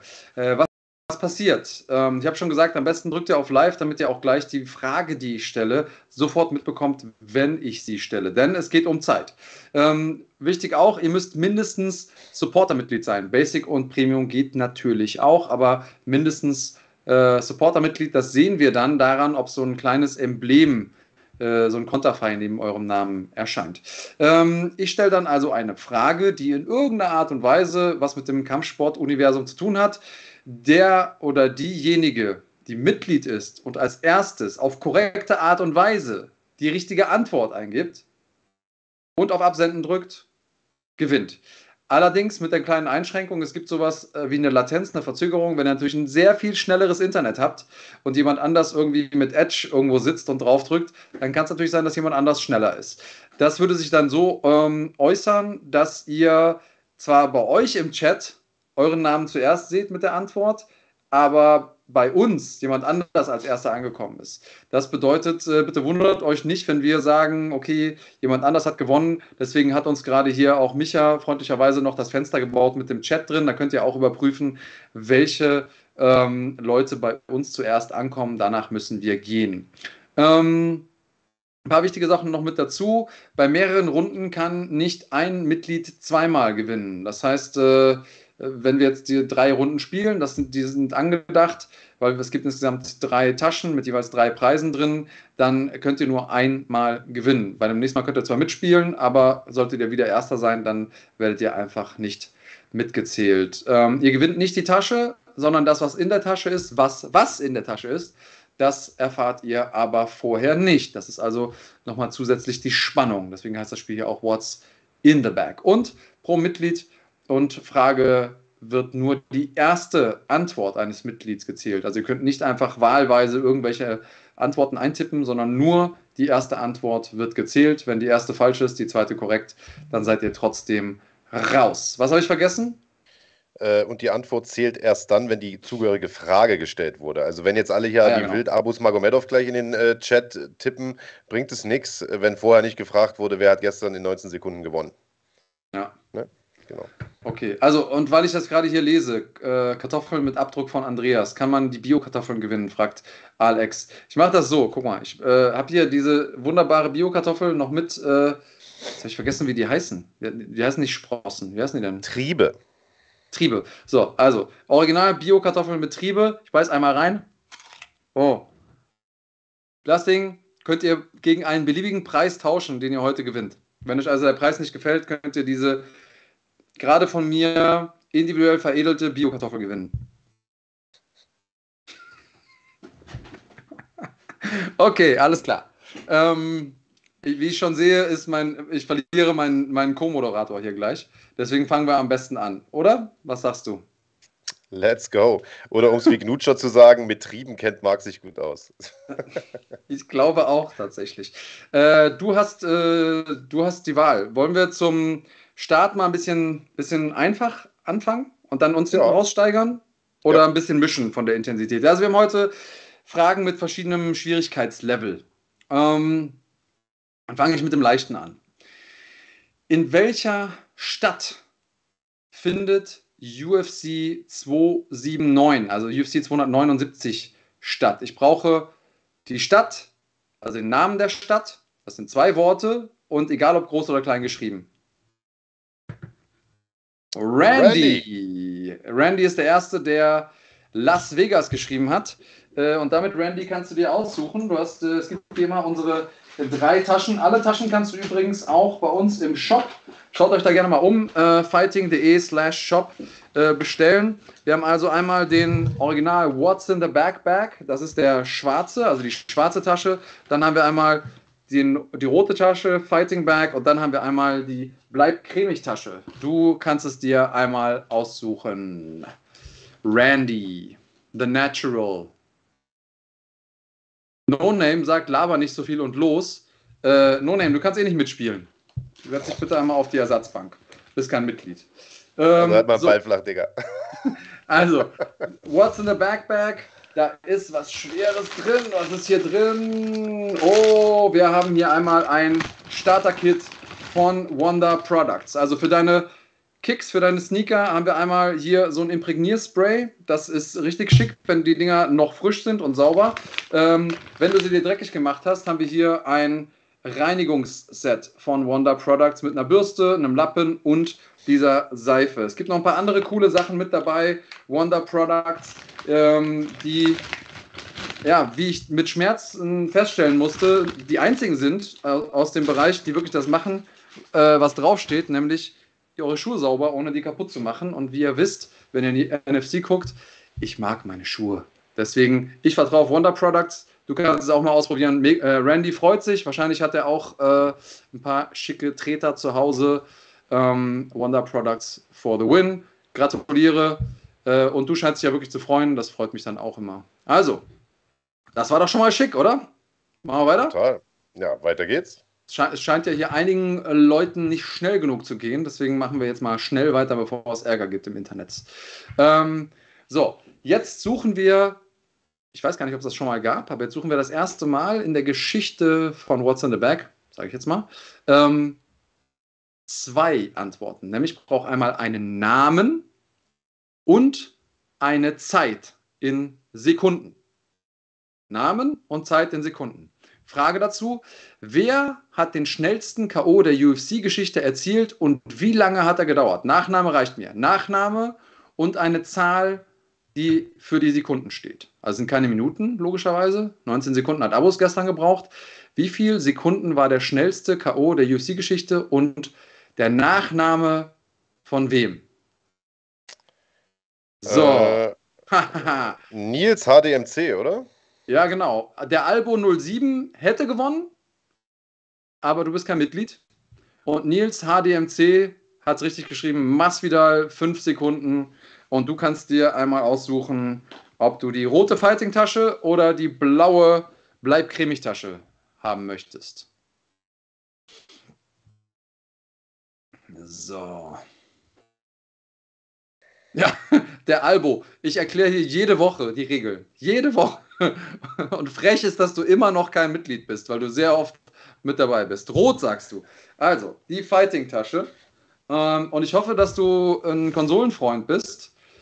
Nils HDMC, denn es gibt Destroy All Humans 2. Das ist der Gedanke, mit dem Mark jeden Morgen aufwacht. Und es ist ein großartiges Game. Äh, das erste Game hat so viel Bock gemacht, Laune gemacht, dass es ein zweites davon geben muss für äh, PlayStation 5. Ich wünsche dir viel Spaß damit. Ähm, übrigens, für alle, die heute gewinnen, gilt dasselbe wie immer. Bitte einmal auf Instagram, dem Fighting-Kanal, nicht mir, dem Fighting-Kanal auf Instagram einmal eure Adresse schicken, euren Klarnamen und was ihr gewonnen habt, äh, damit wir das auch verschicken können. Ich verspreche, dass auch die Preise von letzter Woche Anfang der Woche rausgehen. Ich habe es die Woche echt nicht geschafft, zur Post seid mir nicht böse, aber äh, die Preise gehen raus. Diese Woche komme ich zur Post. Äh, die Zeit muss ich mir jetzt einfach mal nehmen. Ähm, so. Langsam wird es ein richtiger Scam, muss ich sagen. Ne? Also, ich weiß gar nicht, wie viele Leute schon auf ihren Scheiß warten. Ja, einige. Mhm. Und ich, und ich äh, entschuldige mich bei allen aufrichtig. Aber die Sachen kommen. Die Sachen kommen. Ich bin langsam, aber die Sachen kommen. Ähm, so, letzte Frage. Jetzt bin ich mal gespannt, wie viele von euch da draußen, die. ja, Bilal, ich weiß. Bilal, du kriegst dein Zeug noch. Ich schwör's dir. Ähm, also, Frage Nummer zwei, äh, Nummer drei. Das wievielte Mal werden Badr Hari und Alistair Overeem aufeinandertreffen bei Glory Collision 4. Ich brauche also eine Zahl. Wie oft haben die vorher schon gegeneinander gekämpft? Das wievielte Mal wird das? Sagst du bitte nochmal so schön Badr, wie nur du es kannst? Badr Hari gegen Alistair Overeem. Kampf findet übrigens am 8. Oktober statt und zu sehen ist das Ganze als Pay-Per-View auf fighting.de, aber dazu vielleicht gleich noch ein bisschen mehr. Ähm, äh, Robin Robin habe ich hier. Du auch? Äh, warte. Ja. Robin Robin. Die haben schon dreimal gegeneinander gekämpft. Das wird das vierte Mal sein. Robin Robin. Damit gewinnst du. Bleib cremig, die Tasche. Und in der Bleib cremig Tasche ist heute. Ich habe es eigentlich letzte Woche schon angekündigt, deswegen dürfte es nicht allzu viele Überraschungen geben. Ein Mighty Mouse, Demetrius Johnson Frame, also so ein Rahmen, ne, so ein bespannter Rahmen mit einem Bild von DJ, einem der besten seiner Generation, seiner Gewichtsklasse sowieso. Ähm, auch für dich gilt dasselbe. Bitte einmal, ähm, nicht, dass ihr denkt, ich habe das Ding jetzt zweimal in die, in die äh, Tüte gepackt.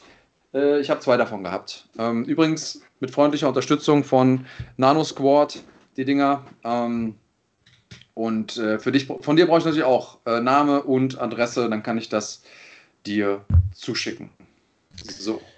Übrigens, weil wir gerade bei, äh, bei Demetrius Johnson sind, ich habe äh, diese Woche auf Twitter hat jemand eine Frage gestellt.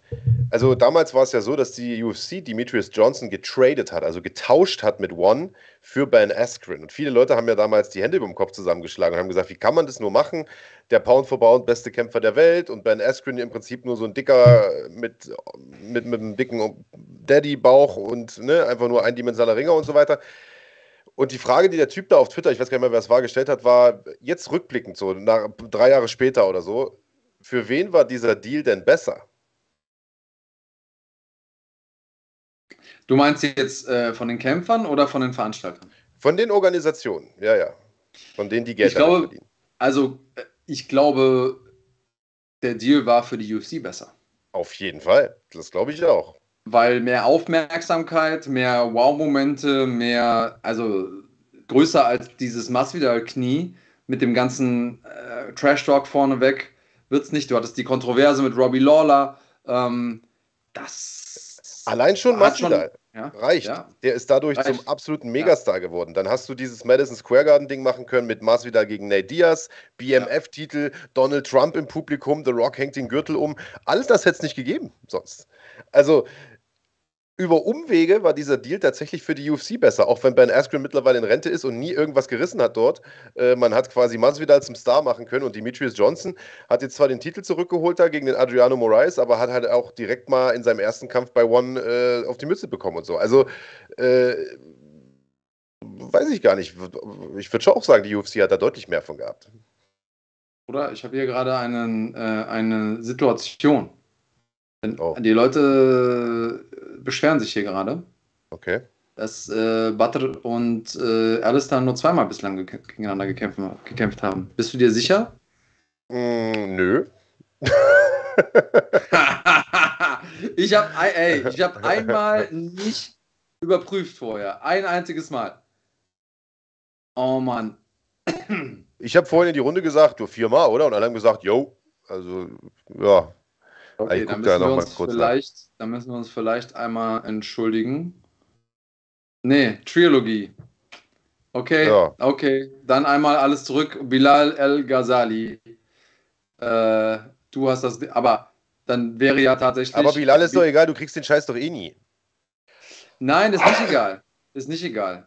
Ähm, jetzt, lass uns mal gerade gucken, weil ich finde es jetzt schade. Robin, Robin, du kriegst auf jeden Fall was von mir geschickt. Schick mir bitte trotzdem mal deinen Namen und, äh, und deine Adresse. Äh, und Bilal, ähm, du schick mir bitte nochmal Zusammenfassung von all den Sachen, die ich, äh, die ich, dir, die ich dir schulde. Und sag mir mal ganz schnell, hast du nicht das Ding letzte, letzte Woche gewonnen? Hat er. Hast und er du? wartet noch auf ein ganz altes Ding auch noch. Okay, äh, okay. Bilal, dann großmütig von dir. Robin schickt, schickt trotzdem rüber. Äh, Bilal gibt sein zweites Ding. Also du hast quasi zweimal das Ding gewonnen, gibst das einmal ein Community-Mitglied äh, äh weiter. Finde ich, find ich groß. Ähm, und äh, ja, nee. Ach so.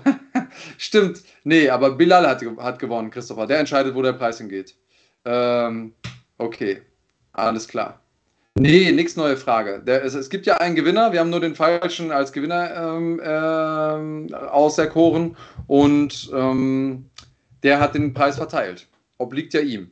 Insofern, äh, es gibt bestimmt bald wieder What's in the Bag. Ja, und also um den, um den DJ, äh, um das DJ-Thema abzuschließen, ich glaube, für den war der, war der Move aber auch gut. Der verdient gutes Geld da, der ist, äh, der ist ein Star da, man kriegt nicht so viel mit. Aber ich glaube, der fühlt sich gut, wohl bei One. Ja. War gut. Ja. Na, nur das Beste für ihn. Ja, doch, kann sein. Würde mich für ihn freuen. Ähm, ja, Glory, wie gesagt, hatte ich gerade schon an, erwähnt, am 8. Oktober gibt es Glory Collision 4 ähm, im Pay-Per-View bei äh, uns zu erwerben. Also nicht auf dem YouTube-Kanal, das äh, geht leider nicht, ähm, sondern Glory möchte da ihr Pay-Per-View-Kohle haben, deswegen kaufen auf fighting.de. Äh, super Card, ich glaube drei Titelkämpfe und natürlich das dritte Aufeinandertreffen zwischen Alistair Overeem und Badr Hari, weiß doch jeder. Und äh, zwei Wochen vorher könnt ihr euch schon in Stimmung bringen mit Glory Rivals 2, einer Co-Promotion zwischen Glory und Enfusion. Das Ganze gibt es dann bei uns auf dem YouTube-Kanal äh, zu sehen. Und ich glaube, wenn ich das richtig im Hinterkopf habe, sogar komplett for free, also mit ohne Mitgliedschaft, oder? Michael Ortleb?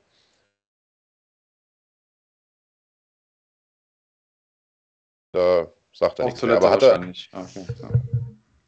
Ah, da schreibt er jetzt was.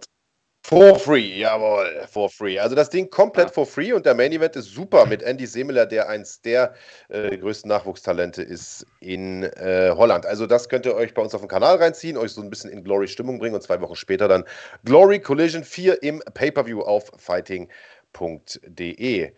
Ja, Big Daddy. Ansonsten nächste Woche, wie gesagt, große UFC. Wir haben beide gemeinsam das Vergnügen. Auf welchen äh, Kampf freust du dich am meisten? Ja, ich bin schon auf dieses Ramsat-Ding gespannt, keine Frage, aber ich habe ja eben schon gesagt, für mich ist das so eine, so eine Wildcard. Ich glaube, das ist so eine nummerierte Veranstaltung, die ein bisschen unterm Radar fliegt, aber wir beide werden eine wilde Nacht haben. Und das ist jetzt komplett, äh, komplett ohne sexuellen Hintergrund. Äh, ich glaube, das werden richtig verrückte, richtig verrückte Kämpfe. Äh, das Einschalten wird sich lohnen. Und ähm, ja, es gibt noch eine Sache, die sich auch lohnen wird, vor allem für die Kämpfer äh, mit dem MMA-Sport Geld zu verdienen. Aber da sind ein paar Leute angetreten, um das, äh, um das zu ändern. Und zwar haben wir auch noch ein Turnier im deutschen Bereich. Äh, Super League, meine ich. Ah, und äh, da gibt es mhm. 25.000 für den Sieger und äh, ein paar Bewegtbilder dazu schauen wir uns jetzt an. Acht Kämpfer. Drei Events. 25.000 Euro Preisgeld. Wer wird der Sieger? Der Champion. Der Superfighter.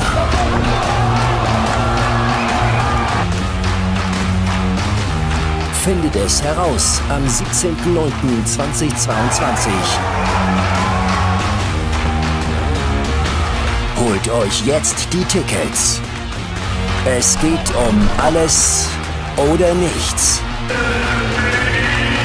Am 17.09.2022 in Grimma.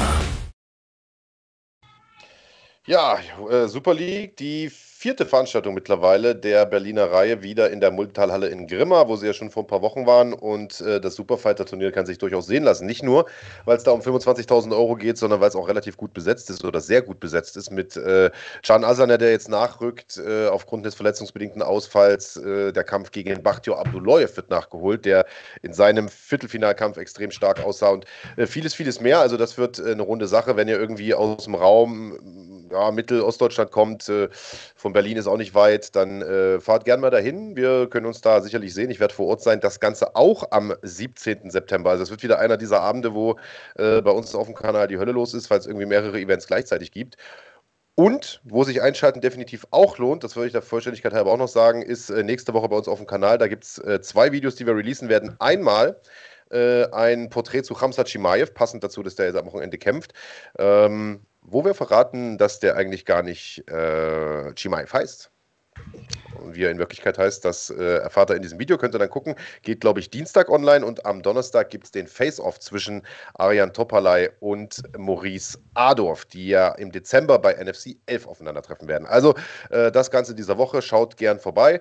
Das war's von uns für heute, oder Andreas Kanyotakis? Wir machen heute mal Kurzarbeit, weil es war eine lange Nacht für alle. Würde ich sagen, äh, also Daumen hoch, abonnieren, Glocke, schaut euch unsere Videos an, erzählt eurer Oma davon, äh, habt eine gute Zeit. Danke, dass ihr so viel Zeit mit uns verbringt.